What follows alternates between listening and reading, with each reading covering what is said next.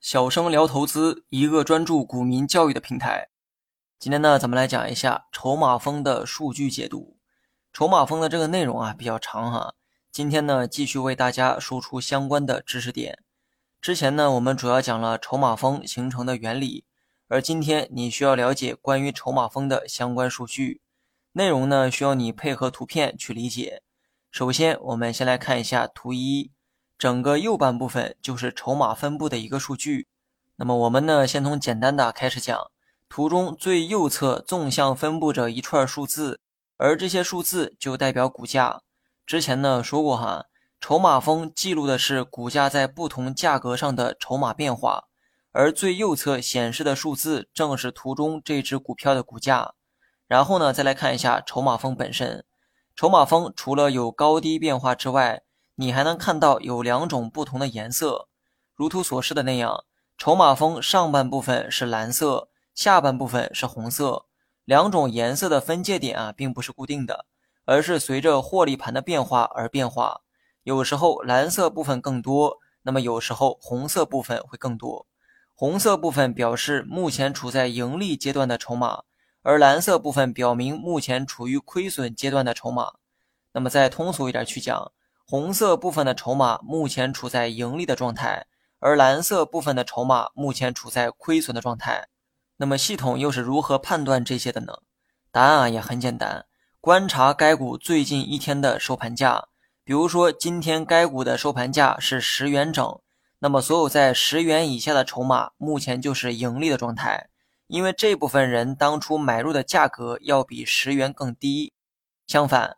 所有在十元以上的筹码目前处于亏损的状态，因为这部分人当初买入的价格都比十元要高。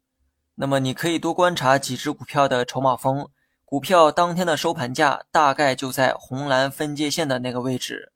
筹码峰红色部分越多，说明目前获利的人比较多；筹码峰蓝色部分越多，说明目前亏损的人比较多。那么再换一种说法。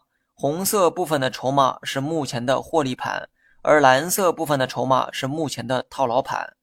继续用上文的那个例子啊，说明一下：如果你当初以九元的价格买入且持有到现在，那么你买入的股票数量就会显示在九元附近，九元附近的筹码峰也有你的一份。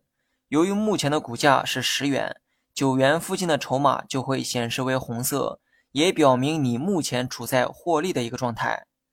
说到这儿呢，咱们再来看一下图二红色箭头的那个位置，上面写着一串数字，收盘获利百分之十四点六一。你猜这个数据想表达什么含义呢？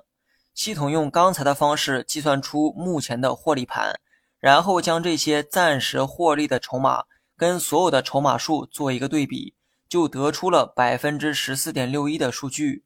也就是说。目前处于获利的筹码占总筹码数的百分之十四点六一，而百分之八十五点三九的筹码目前处在亏损的一个状态。那么话不多说，继续往下看哈，咱们看一下下方的图片三，刚才的数据下面还有一个数据叫做平均成本，图中显示该股的平均成本是四十一点九一元，而这个数据在筹码峰上也有显示。你能在筹码峰中看到一条黄线，也就是箭头所指的那个位置。那条黄线对应的价格就是四十一点九一元，而这个价格就代表人们的平均持股成本。这个呢很好理解哈，你在三十元买入，那么你的成本就是三十元。有人在五十元买入，他的成本就是五十元。